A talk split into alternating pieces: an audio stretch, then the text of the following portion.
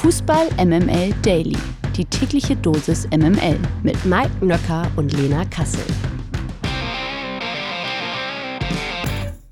Liebe MML Daily-Hörer, das Wintertransferfenster schließt natürlich heute um 18 Uhr und nicht gestern, wie in dieser Folge beschrieben. Viel Spaß mit der neuen Folge Fußball MML Daily. Einen wunderschönen guten Morgen. Es ist Donnerstag, der 1. Februar. Wir haben es also geschafft. Der Januar ist vorüber. Yay! Und äh, wenn ich noch eine etwas belegte Stimme an diesem Morgen habe, dann werdet ihr sicherlich wissen, wieso. Es hat mit meinem gestrigen Abend zu tun. Da will ich jetzt auch gar nicht zu viel vorwegnehmen, denn gleich machen wir ja wieder unsere fantastische technische Double-Herausforderung, die wir ja gestern schon gemeistert haben mit dir, lieber Mike Nöcker. Und dementsprechend mhm. begrüße ich dich auch an diesem Morgen. Hallo. Ich begrüße dich auch aufs Herzlichste und euch natürlich auch. Guten Morgen. Ja, das war fantastisch, ehrlicherweise. Dieser, ich sag mal, Tech-Drift, den wir hatten, oder? Ich glaube, so kann man es nennen. Ja, hat jetzt nicht dazu geführt, dass äh, Pauli weiter ist. Das muss man einfach dazu sagen. Ich weiß jetzt nicht, wie du es mit ein bisschen Abstand noch bewertest. Also mich haben einige Nachrichten erreicht, die sehr, sehr traurig sind, dass Pauli raus ist, weil man hätte es sich gewünscht, dass sie noch länger mit dabei sind, weil sie eben Spaß machen und man es ihnen auch irgendwie gönnen würde, bis ins Finale zu kommen. Also Pauli ist ja noch drin, also in diesem Comic von Janosch, aber der FC St. Pauli, den meinst du sicherlich. Oh Gott. Ähm, der oh ist. Gott. Oh Mann. ja, Entschuldige. Get over yourself. Das ist wirklich Wahnsinn. Ja, come on. Kleiner Scherz. Ja, also Elfmeter ist nicht so das Ding. Ja, das Und ist so. Ja. Rotieren vielleicht auch nicht. Dann lass uns doch mal schauen, was denn meine Hertha gestern gemacht hat. Pokalgesetze. Ja, und ich habe es ja wieder angekündigt, auch heute wieder eine fantastische Schalte. Lena und ich geben ab zu Lena, die äh, natürlich im Olympiastadion gewesen ist und hautnah miterlebt hat, wie sich denn ihre Hertha gegen den FC Kaiserslautern, den ersten FC Kaiserslautern geschlagen hat. Deswegen schalten wir jetzt nach Berlin zu Lena Kassel. Hallo Lena, kannst du mich hören?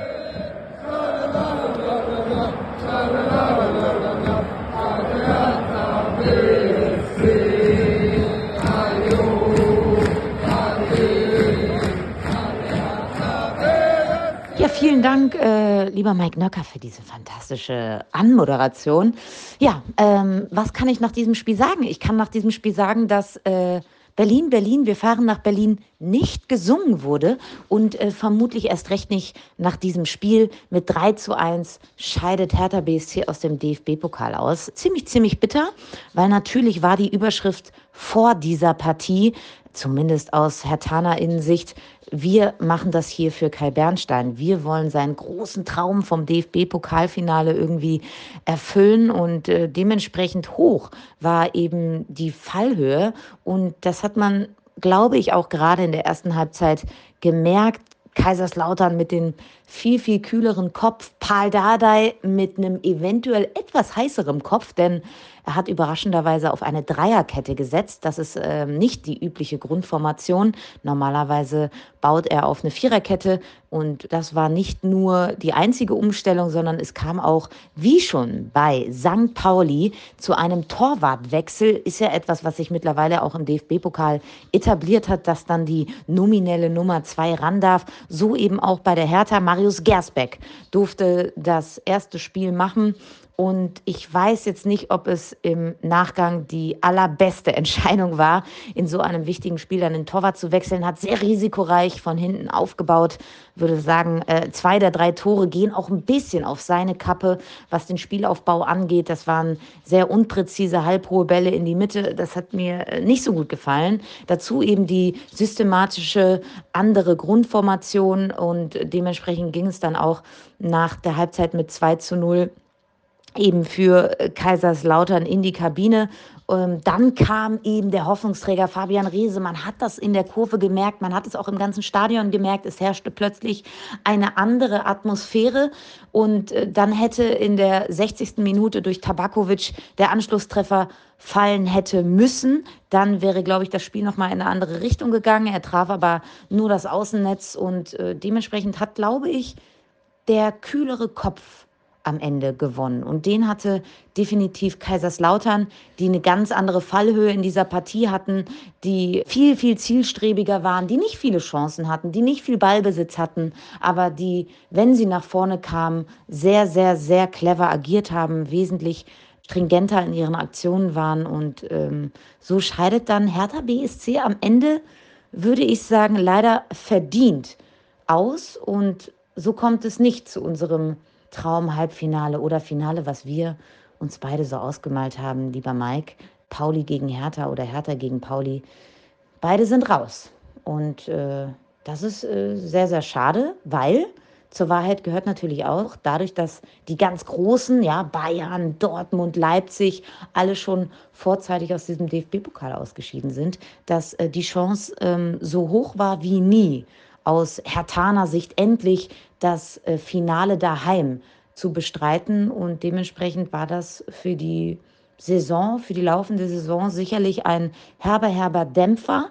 Am Samstag geht es jetzt im Topspiel gegen den HSV, verliert man auch da, dann ist es so ein bisschen eine tote Saison, weil man nicht mehr die Highlightspiele im DFB-Pokal hat. Man hat dann keine Chance mehr aufzusteigen. Man hat jetzt aber auch keine Gefahr abzusteigen. Und dann ist man dann irgendwie doch wieder die graue Maus aus Berlin. Das ist jetzt alles nur Zukunftsmusik. Am Samstagabend äh, gibt es eine neue Chance, irgendwie ein positives Erlebnis zu gestalten. Und ja, nach dem gestrigen Abend heißt es dann jetzt aber erstmal Alltagsgeschäft zweite Bundesliga und aus der Traum vom DFB-Pokalfinale im heimischen Stadion. Ja, immer wieder fantastisch. Wir beiden Technikgenies.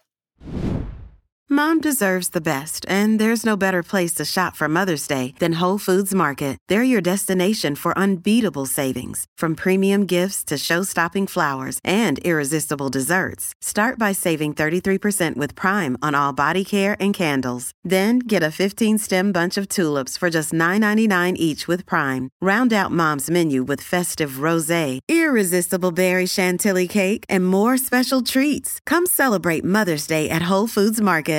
Dann Deals.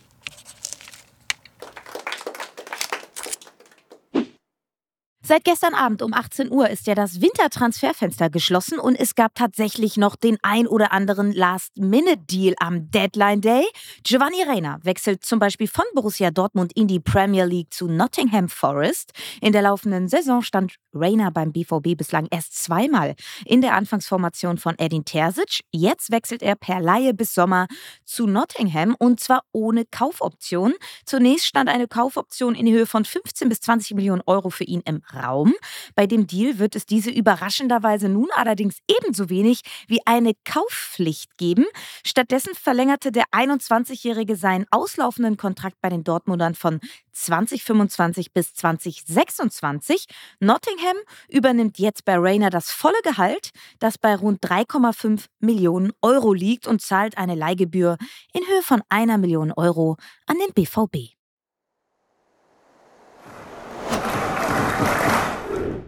Der eine verlässt die Bundesliga in Richtung Premier League und der andere kehrt aus der Premier League in Richtung Bundesliga zurück. Sein Name ist Mo Dahoud, ein alter Bekannter Zumindest, wenn man es mit Borussia Mönchengladbach oder mit Borussia Dortmund hält. Diesmal steht er aber bei keiner Borussia unter Vertrag, sondern wechselt zum VfB Stuttgart. Beim VfB wurden in den zurückliegenden Wochen ja diverse Mittelfeldspieler als mögliche Neuzugänge genannt, unter anderem ja auch Marco Grujic von Porto, während das Zentrum ja aber eigentlich mit Alexander Karasor und Angelo Stiller gut und langfristig besetzt ist. Für die kommende Saison wurde ja schon Yannick Keitel vom SC Freiburg als Ergänzungsspieler verpflichtet. Jetzt also kommt mit Dahut ein weiterer zentraler Mittelfeldspieler. Der 28-Jährige stand in den letzten beiden Premier League-Spielen schon nicht mehr im Kader von Brighton. Beim Premier League Club kam der gebürtige Syrer kaum in Tritt, wurde am 13. Spieltag nach fünf Startelf-Einsätzen in der Liga mit einer roten Karte vom Platz gestellt und durfte seither nur noch einmal für eine Halbzeit ran. Jetzt wechselt er also per Laie und samt Kaufoption zu den Schwaben. Es ist nach Stürmer Dennis Undaff bereits die zweite Leihgabe der Seagulls nach Stuttgart. Trainer Hünnes hat vor seinem Einstieg beim VfB ja selbst bei Roberto De Zerbi in Brighton hospitiert und sieht die Spielphilosophie von De Zerbi auch als Inspiration und Vorbild. Das klingt doch alles äh, nach einem, wie sagst du es immer, Win-Win-Win. Ist das ein guter Deal für den VfB, Modahut? Also man stellt sich natürlich ein bisschen die Frage, du hast ja schon Karazor und äh, Stiller angesprochen. Sie sind da wirklich die absolute Bank im zentralen Mittelfeld. Äh, beides unumstrittene Stammspieler zusammen im defensiv-zentralen Mittelfeld. Und man stellt sich so ein wenig die Frage, wo jetzt Moda da reinpassen soll, weil man sich irgendwie nicht vorstellen kann, dass Sebastian Hoeneß die zwei, also Stiller und Karazor, voneinander trennen wird. Ob es dann irgendwie eine systematische Umstellung geben wird, das wird man sehen, aber ich glaube nicht, dass einer der beiden rausrotieren wird und dafür Moda Hut rein. Und die zweite Frage, die man sich natürlich stellt, ist das Thema Gehalt. Der Hut äh, wird bei Brighton ordentlich verdient haben. Gefahr, dass man da jetzt so ein bisschen das interne Gehaltsgefüge beim BVB sprengt, ist groß.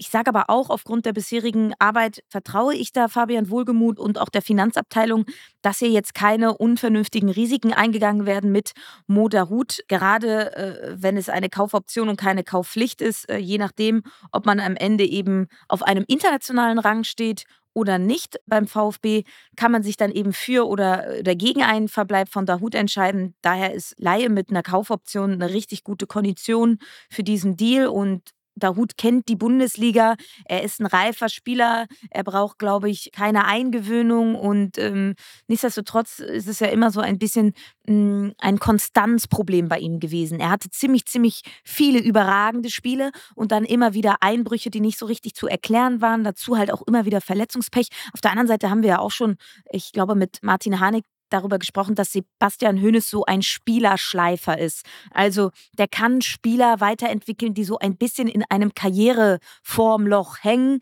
Das war bei Pascal Stenzel so, bei Maxi Mittelstädt so und so weiter und so fort. Also ich glaube, wenn einer Moda Hut wieder zu ähm, einem weiteren Schritt verhelfen kann, dann ist es definitiv Sebastian Hönes. Und ich bin sehr froh, dass der alte Gag zurück ist in der Bundesliga. Der Hut, der schießt drei Ecken. Drei Ecken schießt der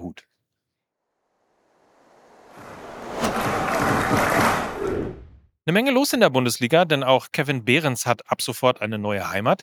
Der 32-jährige Angreifer hat einen Vertrag bis 2026 beim VfL Wolfsburg unterschrieben. Als Ablösesumme werden zwischen 2,5 und 3,5 Millionen Euro fällig. Behrens erzielte für die Köpenicker in der laufenden Saison vier Treffer bei 18 Einsätzen in der Bundesliga. Nun wird er ab sofort für die Wölfe auf Torejagd gehen.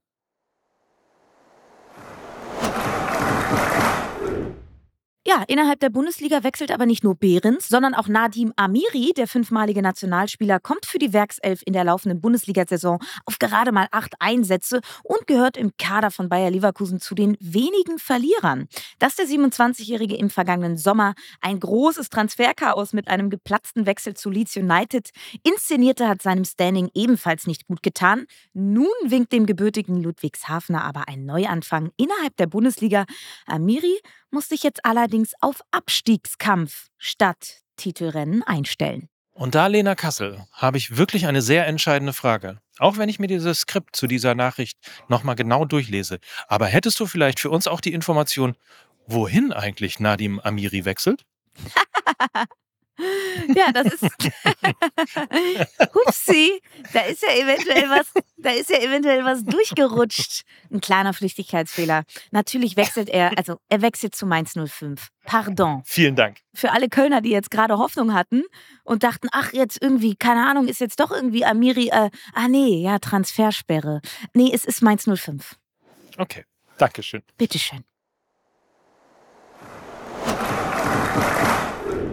Auch außerhalb der Bundesliga gab es ein paar spannende Transfers. So wechselt zum Beispiel Jerome Boateng zu US Salernitana. Zu US Salernitana in die Serie A. Seit seiner geplatzten Rückkehr zum FC Bayern hat sich der 35-jährige Innenverteidiger weiterhin fit gehalten und ist sofort einsatzbereit. Der Weltmeister von 2014 unterschreibt als Free Agent bis zum Saisonende. Beim Tabellenletzten der Serie A fungiert übrigens Ex-FCB-Star Franck Ribery nach Ende seiner Karriere als Techniktrainer. Jetzt kommt es zum Wiedersehen mit seinem Ex-Kollegen.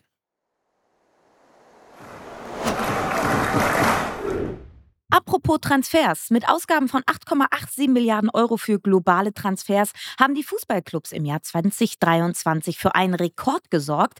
Das geht aus dem Global Transfer Report hervor, den die FIFA am Dienstag veröffentlichte. Demnach betrug die Steigerung im Vergleich zum Vorjahr 48,1 Prozent. Der bisherige Höchstwert stammte aus 2019. Die deutschen Vereine lagen bei den Einnahmen für Abgänge mit 1,11 Milliarden Euro an der Spitze. Ausbildungsliga, Bundesliga, da ist sie also wieder. Jedenfalls sind allein die zehn teuersten Wechsel für mehr als 10 Prozent der Gesamtsumme verantwortlich. Darunter waren Harry Kane von Tottenham Hotspur zu Bayern München für 100 Millionen Euro oder Jude Bellingham von Borussia Dortmund zu Real Madrid.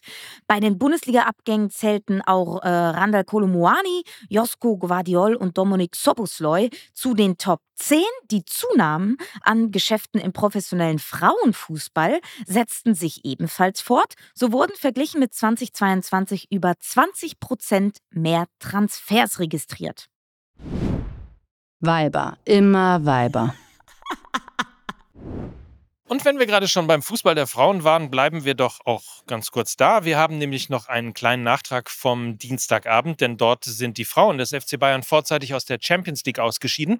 Ein 2 zu 2 gegen PSG reichte der Mannschaft von Trainer Alexander Strauß nicht zum Weiterkommen, auch weil Ajax Amsterdam die AS Rom im Parallelspiel mit 2 zu 1 bezwang. Den Bayern reichten selbst zwei Führungen nicht zum Sieg und zum Weiterkommen. Damit ziehen Ajax Amsterdam als Gruppensieger und Paris Saint-Germain ins Viertelfinale der Königsklasse ein. Und nach dem Aus der Bayern Frauen ist dann leider auch kein deutsches Team mehr in der Königsklasse vertreten. Verlierer des Tages. Ja, das ist der italienische EM-Held Roberto Mancini. Seit August ist er Nationaltrainer in Saudi-Arabien und eventuell könnte diese kurzzeitige Liaison schon bald wieder vorbei sein. Denn nachdem er bei der Niederlage gegen Südkorea im Achtelfinale des Asien-Cups schon vor dem letzten Schuss in Richtung Kabine gegangen war, droht ihm jetzt eine Menge Ärger. Dies sei ein völlig inakzeptables Verhalten, das betonte der Präsident des saudischen Fußballverbandes Yasser al-Mizahal. Mancini hatte sich äh, für das Verlassen des Spielfelds entschuldigt und behauptet, er habe gedacht, das Match sei bereits vorbei. Ja, war es, aber leider nicht. Mancini sah den entscheidenden. Kann passieren. Kann passieren. Passiert den Besten, ja. Mancini sah jedenfalls den entscheidenden Elfmeter von Hee-Chan Wang nicht mehr. Nach einem 1:1 nach Verlängerung hatte Südkorea mit Trainer Jürgen Klinsmann das Elfmeterschießen dann mit 4 zu 2 gewonnen und trifft nun morgen im Viertelfinale auf Australien. Ja, und äh, mir wird Angst und Bang schon wieder Viertelfinale, schon wieder mit zwei St. Paulianern im Team. Also äh, ich drücke natürlich die Daumen für äh, Australien und äh, dafür, dass das was wird.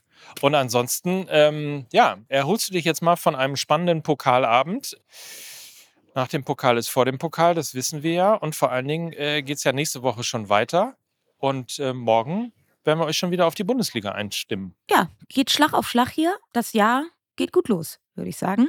Wir freuen uns auf die morgige Folge. Habt einen tollen Tag, ja, kommt gut durch und ähm, wir hören uns dann morgen wieder. Und das waren für euch heute Lena Kassel und Mike Nöcker für Fußball MML. Tschüss. Tschüss. Dieser Podcast wird produziert von Podstars bei OMR.